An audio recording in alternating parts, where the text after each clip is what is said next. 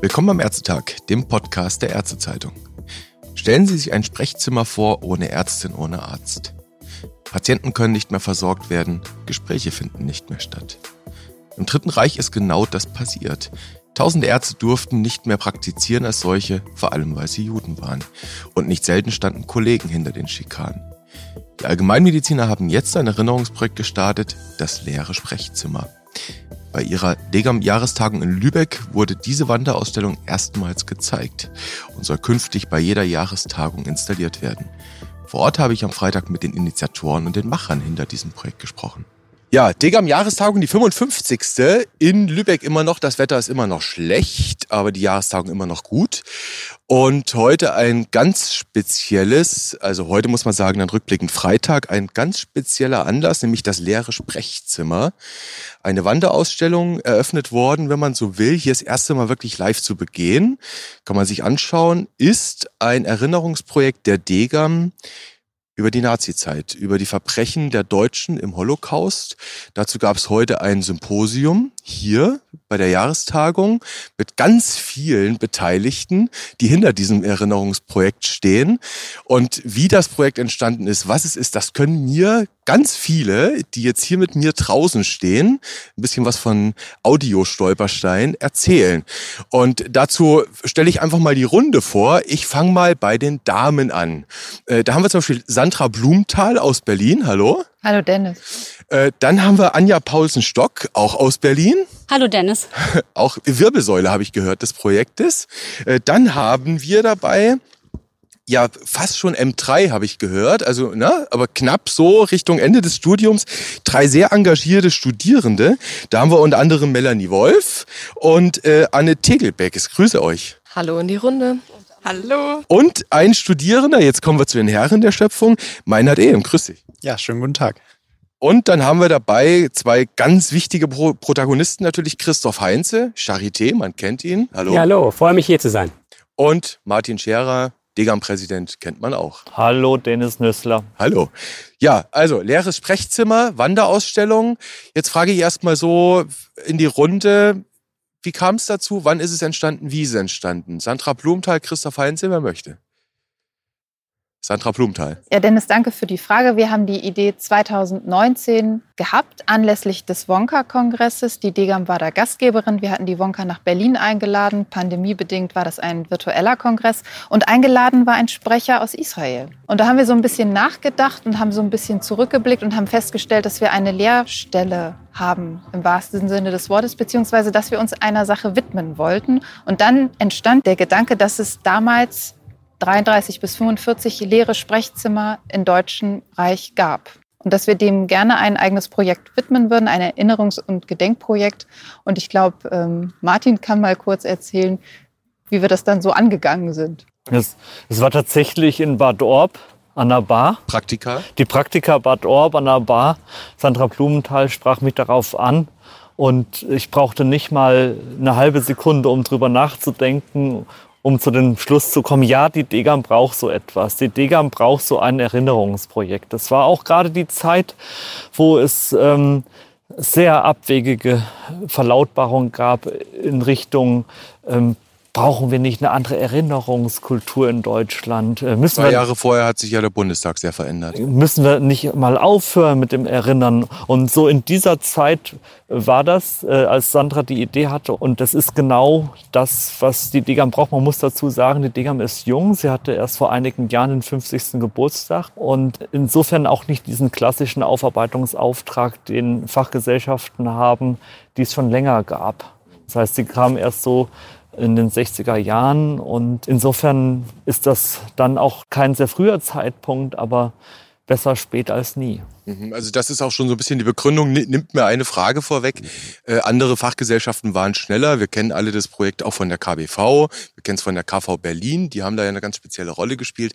Die waren alle sehr viel schneller und speziell Degam erklärt, dass es jetzt kommt, naja, junge Fachgesellschaft. So einfach. Sandra? Den klassischen Aufarbeitungsauftrag hatte im Bereich der niedergelassenen Kassenärztinnen und Kassenärzte eben der Hartmann-Bund. Mhm. Und eben nicht die Degam und auch nicht der Hausärzteverband, einfach weil es uns zu diesem Zeitpunkt noch nicht gab. Ja. Der Hartmann-Bund hat da ja auch eine sehr unrühmliche Rolle seiner Zeit gespielt. Da kann man dann vielleicht im Detail nochmal einsteigen.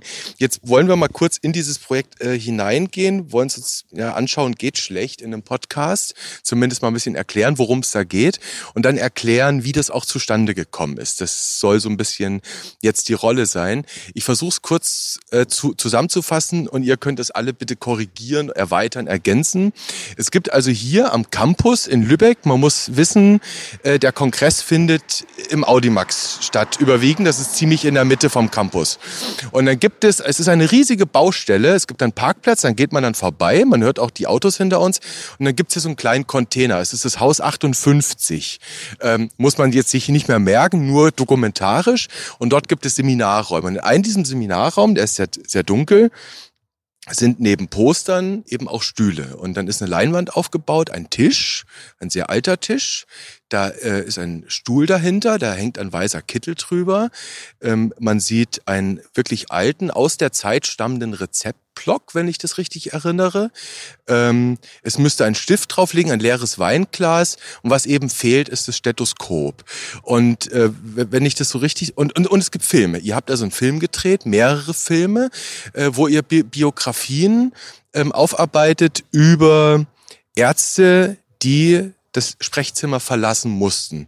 Ähm, jetzt frage ich mal Anja Pausen, Christoph Heinze, wer mag, ähm, wie kam es zu der Idee, sich der Erinnerung auf diese Weise zu äh, widmen, diesen Zugang zu wählen? Wer mag? Vielleicht auch beide gerne.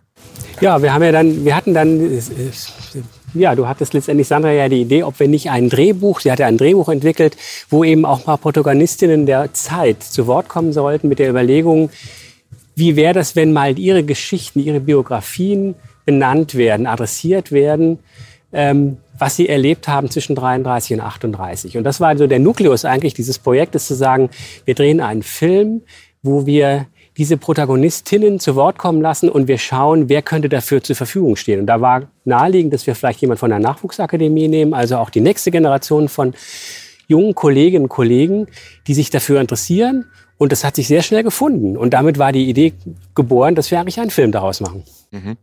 Und äh, vielleicht nochmal die Frage hinterhergeschoben, ähm, wie, wie kam es tatsächlich auch zunächst mal den Fokus zu legen auf die Opfer? Wir haben ja in der Erinnerungskultur in Deutschland, wir sind nun mal das Land der Täter. Das ist, glaube ich, auch wichtig, sich immer zu erinnern. Wir haben sechs Millionen Juden umgebracht. Ähm, wie kam es dazu zu sagen, wir nähern uns jetzt mal zunächst auch von den Kolleginnen und Kollegen, die zu Opfern wurden, die vertrieben wurden? Hertha Nathoff ist ein Name, den ihr in der Ausstellung habt. Ähm, vielleicht könnt ihr dazu ein bisschen was erzählen. Sandra? Das ist eine ganz wichtige Frage. Wir haben das ja ganz am Anfang gesagt, wir sind eine ganz, ganz junge Fachgesellschaft. Das heißt, wir hatten nicht diesen klassischen Aufarbeitungsauftrag. Viele Fachgesellschaften in Deutschland haben ganz viele Dinge aufzuarbeiten. Das sind Mammutaufgaben, denen sich einige Fachgesellschaften sehr, sehr intensiv widmen. Das heißt, wir haben hier eine sehr täterzentrierte Geschichtsforschung. Und die DEGAM hat nun das große Glück, dass wir diese Geschichte eben nicht hatten. Und was uns so ein bisschen in der Retrospektive aufgefallen ist, ähm, dass es viele große und bekannte Namen gibt, aber dass viele gerade der niedergelassenen Kolleginnen und Kollegen, die eben keine bekannten Ordinarien waren, die keine ganz bedeutenden Dinge erfunden haben, dass diese Kolleginnen und Kollegen in Vergessenheit geraten sind. Und das war ja ein Ansatz des Hitler-Regimes. Und ich denke, es ist wichtig einfach, dass wir diese Namen und diese Stimmen, dass wir die erwähnen in unterschiedlichen Projekten und zum Beispiel in unserem Film, wo man das eben wieder und wieder hören kann. Also immer wieder, immer wieder dran erinnern. Ihr habt da auch ein Buch ausliegen, äh, ausliegen. Das ist von jetzt die Autorin. Bitte helf mir. Das ist das Gedenkbuch von Rebecca Schwoch, die ganz, ganz viel Biografiearbeit gemacht 2058, hat. 2058, 85, sowas in der. Genau. Und ähm, was man eben auch, wenn man sich dieses Gedenkbuch anguckt, ist, dass Rebecca Schwoch einfach auch Schwierigkeiten hatte, jemanden zu finden, der dieses Projekt finanziert. Die KV Berlin ist dann eingesprungen, hat das gemacht, aber es fühlte sich eben keiner so richtig verantwortlich für diese Gruppe, die auch schon in den 30er und 40er Jahren natürlich keine Fachgesellschaft im Rücken hatte. Wir kamen ja erst ganz, ganz viel später. Hm, ihr kommt erst ganz später. Ähm, andere Fachgesellschaften, die älter sind, haben natürlich dann auch irgendwie eine Täterrolle damit gehabt, im Zweifel. Jetzt, jetzt schauen wir mal so ein bisschen in die, in die Entstehung, in die Genese dieses Projekts hinein. Also wir haben jetzt schon gelernt, zwei Jahre ist es her. Da ist dann quasi so der Keimling aufgegangen, da wurde gesagt, das machen wir jetzt. Und dann habt ihr losgelegt und dann kam halt Corona. Und Corona hat sicherlich einiges verändert. Ähm, ihr habt jetzt also Filme gedreht, sehr professionell, kann man hier schon mal so sagen. Ähm, man hat das Gefühl, man sitzt im Kino von der Professionalität, der Sound ist entsprechend. Ihr habt das in Berlin gedreht, ihr habt ein Drehbuch entwickelt, das kann man sich auch mitnehmen, wenn man in Lübeck war, okay. Ähm, kann man sicherlich auch hinterher nochmal reinschauen, nachfragen, kriege ich das mal, kann ich ja mal reinschauen. Jetzt wird mich so ein bisschen interessieren, vielleicht ja Anja Pausenstock, ähm, wie war das im Erarbeiten dieser Inhalte? Wie war das im, Erarbeiten dieser, dieser ja, Biografien, der Filme, die Arbeit inner, innerhalb des Teams. Wie muss man sich sowas auch innerhalb einer Pandemie vorstellen, so ein Erinnerungsprojekt einfach mal auf die Straße zu bringen? Das war ja so, dass das Projekt ursprünglich als Installation für einen Live-Kongress in Berlin gedacht war. Und durch die Pandemie mussten wir dann komplett umschwenken. Und ähm, dann kam eben die Idee auf, das Ganze filmisch umzusetzen. Und erst war es ein richtig langer Film der auch super war, aber eben über 20 Minuten gefüllt hat, wo wir dann dachten, das erschlägt vielleicht auch und wird dann den einzelnen Personen gar nicht mehr gerecht, weil es einfach zu lang ist, dass man es in der Kürze der Zeit auf dem Kongress gar nicht so gut verarbeiten kann. Und dann hatte eben Sandra den Einfall, äh, thematisch sechs kleine Filme draus zu machen. Und zum Glück hatten wir durch Titan Film, das ist die Produktionsgesellschaft, die den Film für uns realisiert hat, super Unterstützung, ein super professionelles Team, die auch wirklich überall mitgegangen sind und ähm, ja, so ist denn der, sind da die sechs Kurzfilme entstanden. Mhm. Sechs Kurzfilme? Ja, wir hatten ja das äh, Problem, wo wollen wir überhaupt diesen Film drehen? Und die Charité hat uns tatsächlich Schwierigkeiten gemacht, weil sie uns keinen Drehort richtig genehmigt hat. Das heißt, das war einer der wichtigen ja auch Aufgaben, die du ja sehr intensiv begangen hast, ähm, dass man überlegt, wie kriegen wir überhaupt diesen Film auf, äh, kriegen wir den überhaupt gedreht? Und das hat hinterher aber ganz gut geklappt. Es führt ja auch zu einer Vernetzung innerhalb der Universität. Die Historiker waren extrem hilfreich für den Prozess dann einen Ort zu finden, wo wir dann diesen Drehtag ähm, organisieren konnten und der dann zu dem Ergebnis geführt hat, dank auch der Unterstützung der jungen Kolleginnen und Kollegen, ähm, dann diesen Film zu, zu produzieren. Mhm. Die jungen Kolleginnen und Kollegen sind die Protagonisten im Film, kommen wir gleich zu. Die Sprecherinnen und Sprecher. Sandra, du wolltest dazu noch was ergänzen? Ich wollte noch ganz kurz was sagen, weil das einfach eine Erfahrung war, die wir mit diesem Projekt gemacht haben. Christoph hat die Vernetzung schon angesprochen und du sagst zu Recht, das ist ein Film, der, der sieht aus wie aus dem Kino. Ja. Und wir hatten hier eine Filmfirma, die uns ähm, schon ein, ein Angebot gemacht hat, das war quasi ein Geschenk. Die sind uns mhm. extrem entgegengekommen. Die wollten dieses Projekt einfach umsetzen ähm, und haben viel, viel mehr gemacht, als sie hätten tun müssen. Und das war, ist ein Effekt, den wir an ganz vielen Stellen hatten, dass wir auf Menschen getroffen sind, dass wir mit Menschen ins Gespräch gekommen sind, äh, die gesagt haben, wir wollen dieses Projekt unterstützen. Und das war einfach unglaublich schön und unglaublich wertvoll. Also es gibt da einige, einige Supporter, wie man heute sagen würde. Die Stiftung Charité ist da auch mit drin, die ja viel in dem Bereich macht, Erinnerungsarbeit. Jetzt schauen wir tatsächlich mal zu den Protagonisten in diesen sechs Clips. Da muss ich aber, vielleicht muss ich noch mal eins, eins vorneweg nachfragen. Kann man die, diese Clips, die ihr da jetzt produziert, kann man die denn auch online sehen? Oder kann man die nur in der Wanderausstellung sehen? Habt ihr euch da schon was überlegt? Ja, wir wollen natürlich das Projekt dafür auch nutzen, das zu verstetigen. Und wir überlegen schon, dass wir das auf die Homepage setzen, mhm. dass wir auch geschichtshistorischer Arbeit am Institut damit unterstützen. Und wir werden auch eine Abstimmung mit der DEGAM überlegen, wie wir dann diese Filme zugänglich machen und damit auch Anregungen zu geben für andere Standorte, sich vielleicht auch mit ihrer Geschichte, ihrer Historie auseinanderzusetzen. Okay, also schon mal merken, degam.de und die Website vom Institut für Allgemeinmedizin der Charité. Und jetzt gucken wir tatsächlich mal auf die drei Protagonisten, die ihr gewonnen habt. Das darf man vielleicht vorwegschicken das, äh, den Kontakt habt ihr gewinnen können über die DESAM quasi, über die Nachwuchsakademie, die Stiftung Allgemeinmedizin, Deutsche Stiftung Allgemeinmedizin. Und da gibt's Leute, die haben Büchlein zu ja, Studierenden, die im klinischen Abschnitt sind des Studiums. Äh, und da habt ihr also drei gefunden, wir haben sie schon vorgestellt. Jetzt frage ich euch drei direkt mal so der Reihe nach zuerst der Herr und dann die beiden Damen in der Runde, was euch bewogen hat, was vielleicht auch eure Biografie ist, dass ihr gesagt habt, cooles Projekt mache ich mit.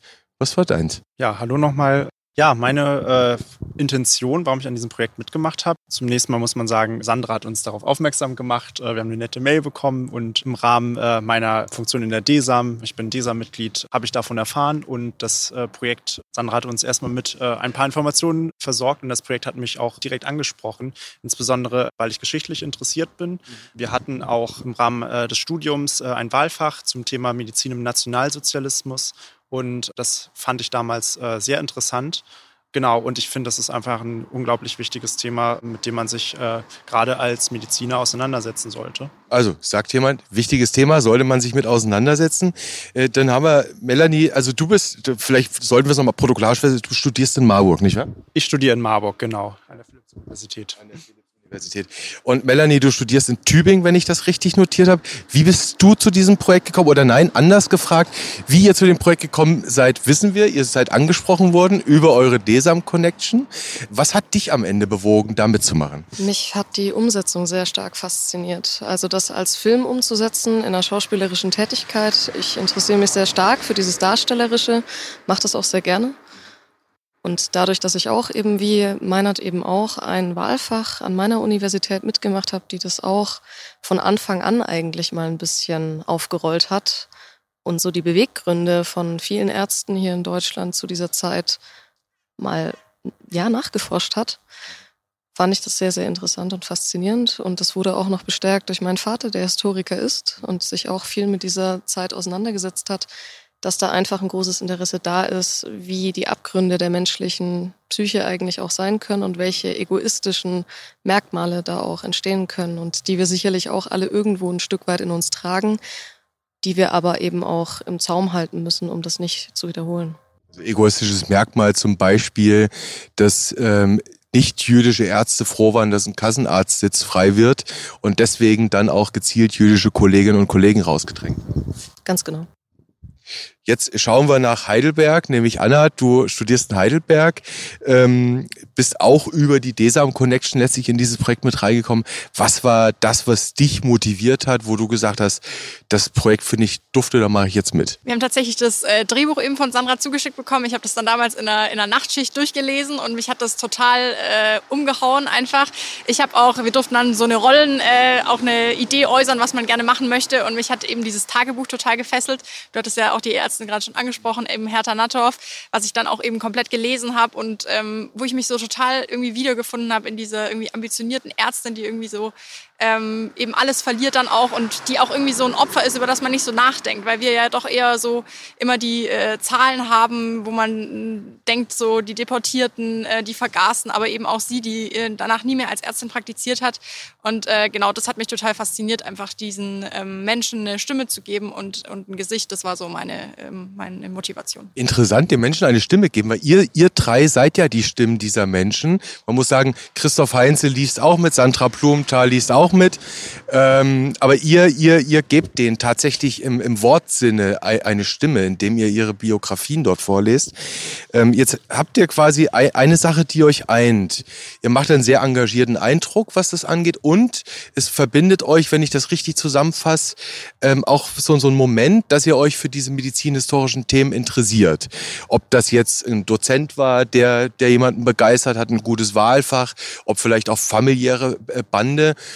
Müsste man nicht dann eher, wenn ihr hier alle steht und sagt, wir müssen erinnern, nie wieder ist ja das Schlagwort, ja? Wir dürfen nicht vergessen, hat Martin Scherer, glaube ich, gesagt zur Eröffnungsrede des, ähm, der Jahrestagung. Müsste man ja nicht eigentlich sagen, für die Ärzteschaft ist das ein Thema? Wie seht ihr das? Wer mag? Ich würde sagen, es ist nicht unbedingt ein Pflichtbestandteil, um vor allem jetzt sagen zu müssen, oh, das war damals so schlimm und ihr habt Schuld, ihr habt Schuld und wir dürfen nicht vergessen, sondern eher, wie es auch unser Degam-Präsident Martin Scherer gesagt hat, diesen positiven Geist mitzunehmen und das als ja, Hoffnung und auch ein Stück weit Dankbarkeit mitzunehmen. Ich fände es schön, wenn das natürlich in, einem, in einer Art Curriculum mit drin ist, aber ich würde es jetzt nicht als Pflichtveranstaltung über mehrere Stunden, Tage oder Wochen gar sehen, sondern eher als Impuls. Da würde ich gerne, gerne anschließen, dieser positive Geist, dass man sagt, wir sind inklusiv. Die Sprechzimmer, die stehen allen Menschen offen. Wir sind für alle Menschen da. egal welche Herkunft, welche Hautfarbe, welche Religion, welche Überzeugung, egal welcher Lebensstil. Es gibt ja auch so Diskussionen, ähm, auch im Rahmen der Pandemie, dass vielleicht manch einer sagt, ich mache in meiner Praxis jetzt 2G. Also das sollte uns schon auch Mahnung sein zu sagen, wir sind für alle Menschen da, die Sprechzimmer sind offen und zwar für alle und bleiben offen und dürfen auch nie wieder geschlossen werden. Und wir, die Ärzteschaft, wir haben eine ganz besondere Verantwortung dabei, jeglicher Form von Diskrimination entgegenzutreten. Ich würde fast sagen, Herr Heinze, das war jetzt fast schon ein freies Zitat der Deklaration von Genf, oder? Ja, und ich finde, was nochmal so deutlich wird, man kann das nicht in der Vorlesung vermitteln, sondern man muss es erfahrbar machen. Und das ist auch die Kunst, wie man das im Studium erfahrbar machen kann oder auch danach. Und dieses Filmprojekt zeigt, wenn man plötzlich in die Rolle, wenn man diese Texte liest, die berühren einen, die kriechen mhm. in einen hinein. Und das wird auch sichtbar, wenn man diesen Film sieht, weil jeder, jede sich damit auch ein bisschen identifiziert und das auch persönlich auskleidet. Und das zeigt dieser Film sehr schön. Das Ganze ist ja nur eine Wanderausstellung. Äh, beim Wonka, wir haben es eben gerade gehört, hätte das eigentlich starten sollen. Der Wonka Europe war nun eine Digitalveranstaltung. Wir waren alle im Lockdown, wir erinnern uns. Ist jetzt quasi hier das erste Mal wirklich zu begehen und zu besehen gewesen. Der nächste Ort ist dann Greifswald. Das darf sich schon mal jeder in seinen Kalender schreiben, der das hört. Greifswald, September 2022. Weiß man denn schon, ob es dann auch wieder Filme geben wird? Oder kann das was völlig anderes sein? Dennis, ich glaube, es wird, ich glaube, ein bisschen müssen wir uns von dem Film erholen. Okay. man, man, so einen Film zu drehen ist, ähm, ich glaube, das war nicht wenig Arbeit, das hat uns alle ganz schön gefordert. Und wir wollen natürlich auch so ein bisschen variieren. Wir wollen ja ganz bewusst spielen mit Elementen aus dem Bereich Medical Humanities. Und ich würde es schade finden, ähm, wenn wir jetzt gleich wieder einen Film machen. Vielleicht machen wir was ganz anderes. Vielleicht machen wir mal einen Podcast. Wir werden in Greifswald auch sicherlich eine kleine Reise machen nach Altrese. Das ist schon von dem dortigen Kongresspräsidenten Jean Chenot und von Thomas Maybaum, der da sehr aktiv ist, organisiert. Altrese kennt eigentlich auch jeder. Nazi-Führerschule damals ne, für die Ärzteschaft. Da haben wir dann die Täterperspektive wieder drin. Ne? Ja, wir wollen ja so ein bisschen bei diesem Projekt bei dem Raum bleiben. Ja, uns geht es ja um einen Raum. Da ist ein mhm. Sprechzimmer und das, es gibt Leute, die haben das freiwillig verlassen. Ja. Wie zum Beispiel Ärztinnen und Ärzte, die beispielsweise in so eine Führerschule gegangen sind, die ihre Patientinnen und Patienten dagelassen haben, die vielleicht auch verändert mit ganz anderen Werten und Vorstellungen zurückgekommen sind. Mhm. Und es gibt eben diese Perspektive, dass Leute gezwungen worden sind, dieses Sprechzimmer verlassen. Das waren die jüdischen Kassenärztinnen und Kassenärzte. Aber zum Ausschluss gehört eben auch, dass Patientinnen und Patienten diese Sprechzimmer plötzlich nicht mehr betreten wollten. Also wir wollen ganz bewusst diesen Gedanken, Martin hat es gerade sehr schön gesagt, diesen Gedanken eines Raumes in den Mittelpunkt unserer Erinnerungsarbeit stellen. Und damit auch nochmal jeder Standort, der den nächsten Kongress der DGAM ausrichtet, kann selber überlegen, wie er diesen Raum füllt und damit ihm auch ein Leben geben. Das kann die Patientenperspektive sein, die Täter, die Opferperspektive, aber genau diese Leerstelle zu füllen, das ist genau das Spannende, was dann bei jedem Kongress neu gefüllt werden soll. Hatten wir dann ja hier auch, das ist jetzt vielleicht verursacht man dann Neidkomplexe, wenn man jetzt den Hörerinnen und Hörern, die nicht in Lübeck waren, erzählt, dass Teil des Symposiums eine kleine Exkursion zu einem Gedenkstein war, der hier quasi in der Psychiatrie, wenn man so will, also zwischen den einzelnen Häusern gelegt wurde. 83 in Erinnerung an der Schließung, 41 war das, da war es noch keine Uniklinik äh, und die Menschen sind dann einfach auch deportiert und ermordet worden oder halt gestorben, weil sie nicht mehr behandelt wurden. Vielleicht ein Begriff noch zum Ende hin, das ist eine Sache, ähm, die mir persönlich als ja, Redakteur immer wieder auffällt, das ist der Begriff des Behandlers. Jetzt weiß man, wenn man sich kulturell, historisch mit diesen Dingen beschäftigt, und spätestens, wenn man eure Filme sich anschaut, dass äh, der Begriff des Behandlers ähm, einer für jüdische Ärzte war, äh, damit man sie eben nicht Ärzte nennen musste. Und jetzt ist es tatsächlich so, wenn man heute in die ein oder andere Aussendung, auch außerhalb der ärztlichen Berufspolitik, innerhalb des ärztlichen Standes hineinschaut, wird dieser Begriff doch wieder hier und da etwas unreflektiert verwendet um statt nicht zu sagen Therapeuten, sagt man halt Behandler. Äh, wie, wie, wie schätzt das die Runde ein? Ist das Geschichtsvergessenheit? Ist das ähm, vielleicht auch ein völlig normaler Prozess des Begriffe auch rehabilitiert werden. Wie würdet ihr mit diesem Begriff Behandler umgehen? Ich frage nochmal die äh, Studierenden, die drei, nachdem ihr jetzt dieses Projekt gemacht habt. Würdet ihr jetzt eher vorsichtig damit umgehen? Das ist sehr interessant. Ich habe vorhin so ein ähnliches Gespräch mit einer guten Kommilitonin und Freundin von mir gehabt, weil sie meinte, das Wort SS oder die Abkürzung SS wird natürlich in der Gynäkologie für Schwangerschaft verwendet. Und sie hat da schon ein Problem damit. Und dann haben wir ein bisschen diskutiert und da habe ich dann gemeint, naja, so eine Abkürzung macht irgendwie auch Sinn tatsächlich. Und es ist auch nicht weiter schlimm, das in dem Kontext der Gynäkologie auch zu verwenden. Ich finde es eher schlimm, wenn das auf eine andere Art und Weise verwendet wird. Und ich denke auch, dieser Begriff Behandler sollte eben nicht als diffamierender Begriff mehr verwendet werden, sondern wenn er als ganz normales Wort gebraucht wird, ist das nicht weiter ein Problem. Vielleicht in Ergänzung zu dem, was Melanie äh, gesagt hat und was ich auch absolut unterstreichen kann. Ich glaube, ganz wichtig ist einfach, welche Intention da wirklich dahinter steckt. Also mit welcher Absicht man solche Begriffe auch verwendet. Die Sprache, das wissen wir, ist ein unglaublich mächtiges Instrument. Und ich glaube, viele benutzen diesen Begriff vielleicht dann unbedarft und machen sich gar nicht die Gedanken, äh, woher kommt eigentlich äh, ein solcher Begriff im, im medizinischen Kontext, ähm, kennen die, die Hintergrundgeschichte äh, nicht dazu. Und den kann man dann vielleicht auch gar nicht vorwerfen, dass sie mit diesem Begriff so umgehen, wie sie es eben tun. Aber klar, wenn da eine andere Intention dahinter steckt, eine äh, böswillige, dann ist das natürlich ein anderer Schnack. Und äh, das darf natürlich dann nicht sein. Ja, Worten können Taten schaffen, nicht? Oder Taten folgen am Ende immer auch Worten. Vielleicht zu guter Letzt noch, wir, wir kennen alle in Deutschland das Projekt der Stolpersteine. Was, was ich interessant finde, es hat schon allein dadurch was von Stolperstein, diese Wanderausstellung, als es etwas ist, was man in dieser Form nicht erwartet auf einer wissenschaftlichen Fachtagung. Nun gab es ja bei der Wonka-Tagung eben auch, du hast es gesagt, Sandra, ich glaube mit den einer der bestbesuchtesten Vorträge war dann auch so die Initialzündung. Äh, wird dieses Projekt seitens der Degam wirklich auch als Stolperstein verstanden? Also Dennis, schön, dass du den Bezug herstellst. Genauso ist es gedacht. Wir hatten es auf dem Wonka-Kongress tatsächlich so geplant. Wir haben da ja mehrere tausend Menschen erwartet und ähm, geplant war es so, dass das leere Sprechzimmer mitten im Flur, dort wo sich mhm. die Kongressteilnehmerinnen und Kongressteilnehmer treffen, wo sie ihren Kaffee trinken, dort sollte dieses Sprechzimmer Zimmer stehen. Man sollte im wahrsten Sinne des Wortes über, diese, über diesen verlassenen Raum stolpern. Mhm. Okay, jetzt ist es hier in Lübeck ein bisschen anders geworden, wenn man ehrlich ist. Äh, gibt vielleicht auch das Foyer vom Audimax nicht so richtig her, baulich. Es ist ein bisschen am Rand. Das heißt, ich verstehe richtig, so für die Zukunft stellt ihr euch das schon eher mehr stolperig vor. Das hoffe ich. Ich schaue gerade Martin an, wie wir das dann realisieren. Auf den nächsten Kongressen Es liegt ja auch immer daran, wie die Kongresspräsidenten das organisieren. Also ich muss mich, muss ganz ehrlich sagen, ich freue mich auch darauf, wenn mhm. das leere Sprechzimmer dann eine Wanderausstellung ist begehbar, erfahrbar, haptisch, erlebbar. Das war ganz toll, ist ganz toll hier mit den Filmen und mit ähm, der Begleitung durch das Symposium, das heute stattfand, mit den Drehbüchern, die da auslegen. Das ist ein tolles Projekt, aber ich freue mich darauf, wenn dann das Sprechzimmer zum Beispiel in Greifswald auch mal als ähm, Ausstellung zu sehen ist und zu erleben ist und wie schon gesagt wurde, unterschiedliche Formen der inhaltlichen Ausgestaltung und Schwerpunktsetzung dann in den nächsten Jahren auch dann ähm, passieren können. Und wir freuen uns, Dennis, wenn du dann nächstes Jahr in Rostock bist und dann werden wir sehen. Greifswald. In Greifswald bist und dann werden wir sehen, wie sich dann dort der leere Raum, das leere Sprechzimmer füllt. Das werden wir sehen. Und bis dahin äh, haben Sandra Blumenthal und wir uns jedenfalls vorgenommen, gibt es ja noch ein Jahr zu füllen. Und ich glaube, das, was wir hier gesehen haben in Lübeck, was ihr alle erarbeitet habt, gibt Stoff genug, dass man das nächste Jahr füllt, die nächsten 365 Jahre. Mit Berichterstattung, mit Podcast. Wir werden sehen, hören und lesen.